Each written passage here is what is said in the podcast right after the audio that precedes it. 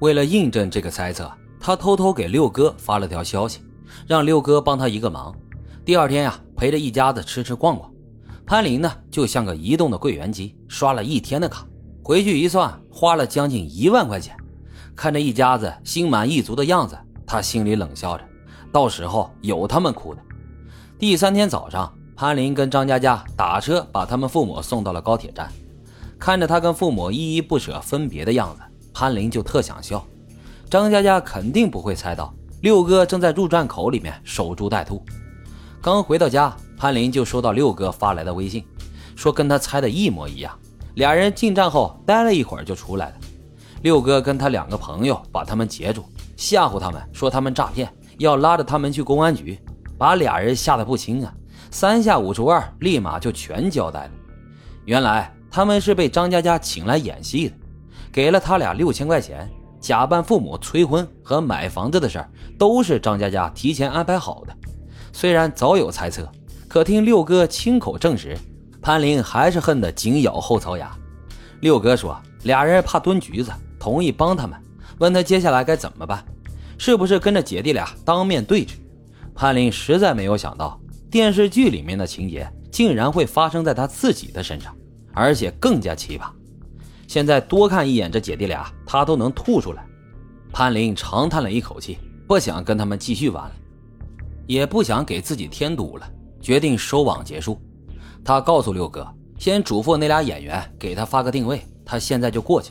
再次跟张佳佳的父母见面，俩人特别尴尬，一个劲的跟潘林鞠躬道歉。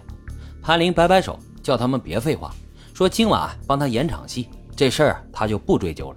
俩人忙不迭的点头答应，具体细节呢？潘林跟他们讲了讲。俩人不愧是演员呀，一点就通，说到时包他满意。安排妥当之后，潘林给张佳佳发了条微信，说他今天要去外地出差，让张佳佳晚上不用等他了。张佳佳假模假样的抱怨了几句，说潘林怎么总是加班出差，他晚上睡觉都睡不踏实。潘林回答说：“没办法呀，反正就出差一天。”明天晚上他就回来了，准备就绪，只剩今天晚上这最后一场戏了。凌晨十二点，潘林跟六哥把车停在楼下，他抬头往上看，客厅的灯还亮着。张佳佳父母跟着潘林上了楼，潘林拿出钥匙插进锁孔，猛地推开门，张佳佳一声尖叫，赤裸着身子缩成了一团。张成呢，则是吓得说不出了话，拿抱枕挡住了下半身。这就是潘林不在家时姐弟俩的真实状态。屋子里面乱糟糟的，像是被洗劫过一样。桌子上摆着吃剩的外卖盒，还有半瓶红酒。会不会是提前庆祝上了呢？这几个人面面相觑。潘林冲演员使了个眼色，张妈跑过去指着两人大骂，说他们这两个不要脸的畜生，丧尽天良，不知廉耻，传出去还让不让人活了？张爸呢，朝着张成啐了一口。说他们俩是姐弟，怎么能干出这种事儿？连畜生都不如，是不是想把他给气死？骂完还捂着胸口咳嗽了起来。潘林呢，则差点给他们俩人鼓起了掌，这演技没得说呀。他跟六哥悠闲地站在一边看戏，俩人都憋着笑呢。随后张爸叫姐弟俩跪下，张成受不了了，猛地站起来，举起了拳头准备捶潘林。张佳佳拉住了张成，说他不该骗潘林。都是他的错，他搬走。潘林呢，冷眼看着张佳佳说：“不是道个歉就完事儿了的。”张佳佳问他还有什么要求，尽管提出来。潘林心里呢，确实有几个疑问，他有一点不理解，为什么张佳佳跟自己弟弟会在他眼皮子底下乱搞？如果张佳佳外面有人了，绿了他，这些他都能理解。但张佳佳出轨的人是自己的弟弟呀，这超出了他的认知范围。张佳佳呢，告诉潘林。他俩不是姐弟，张成呢是她前男友。听到张佳佳的话，潘林真的是没想到啊，前男友假扮成自己的弟弟，住进了现男友的家里，在现男友眼皮子底下乱搞。随后，潘林所有的疑问，张佳佳都一一帮他解答了。听完后，潘林内心是五味杂陈，不知道该说些什么。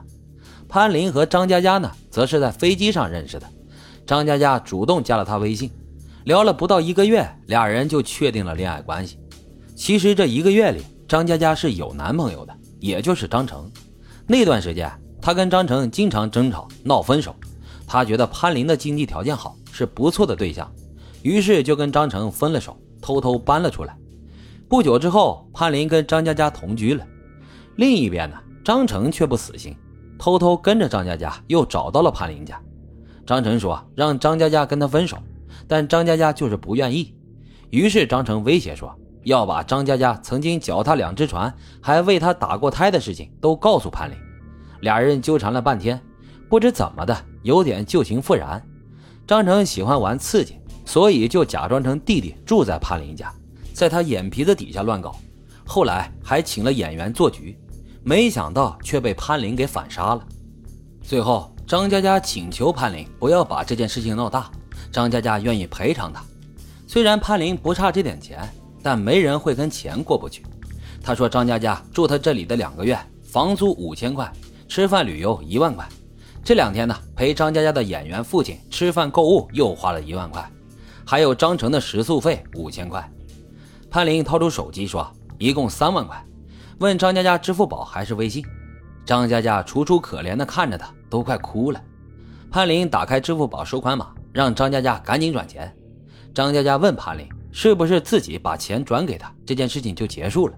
潘林点点头。看到三万块钱到账，他有种怅然若失的感觉，心里啊也卸下了一块大石头，身体却怎么也提不起劲儿。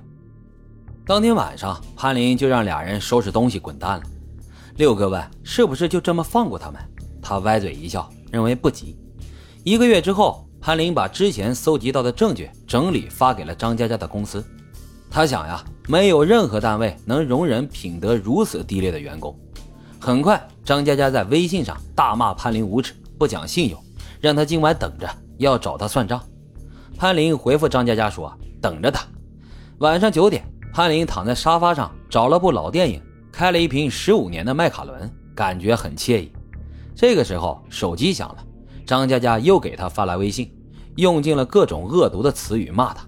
潘林回复张佳佳说：“大晚上的扰民，小心警察叔叔请你们喝茶。”发完这段话，潘林从相册里选了几张带落地窗的照片发给了张佳佳，配文是：“新买的房子，看看这大落地窗，一百多平。”不等他回复，潘林就把他删除拉黑，继续喝酒了。好了，今天的故事啊，就给大家分享到这里，感谢收听老白茶馆，欢迎大家在评论区积极的留言、订阅、点赞与打赏，咱们下期再会。